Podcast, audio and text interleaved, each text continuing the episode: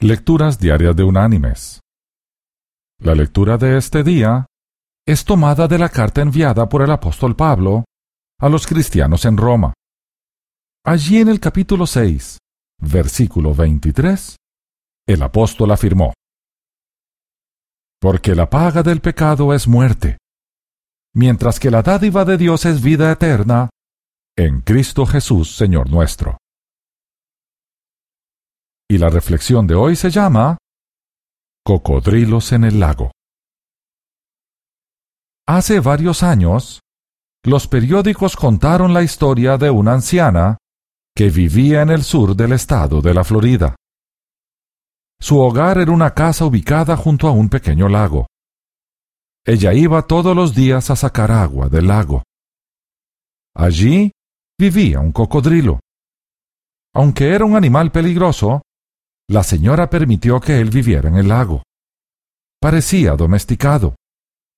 Ninguno de los dos odiaba al otro.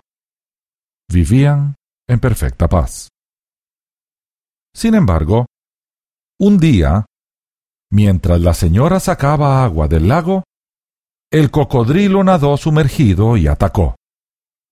Le apretó la mano con su enorme y fuerte mandíbula.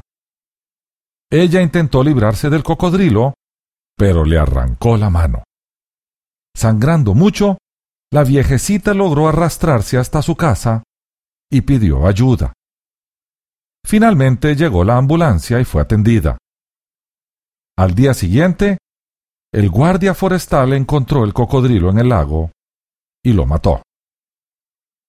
En una improvisada conferencia de prensa, el guardia forestal informó a los periodistas lo siguiente.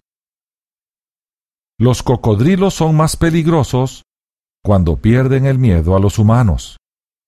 Al permitir que permanezca en su lago, aunque la anciana no lo sabía, le dio coraje al cocodrilo para atacar.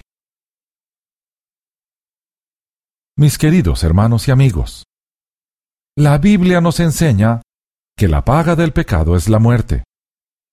Muchas veces pensamos que pequeños e inocentes pecados no nos harán mucho mal y que podemos dejarlos dentro de nuestra vida, sin que suframos las consecuencias. Sabemos que debemos expulsarlos, pero terminamos comportándonos como la ancianita de la historia.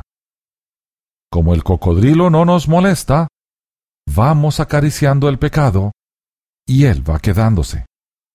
Al final, podrá mordernos y arrancarnos un pedazo de nuestro ser.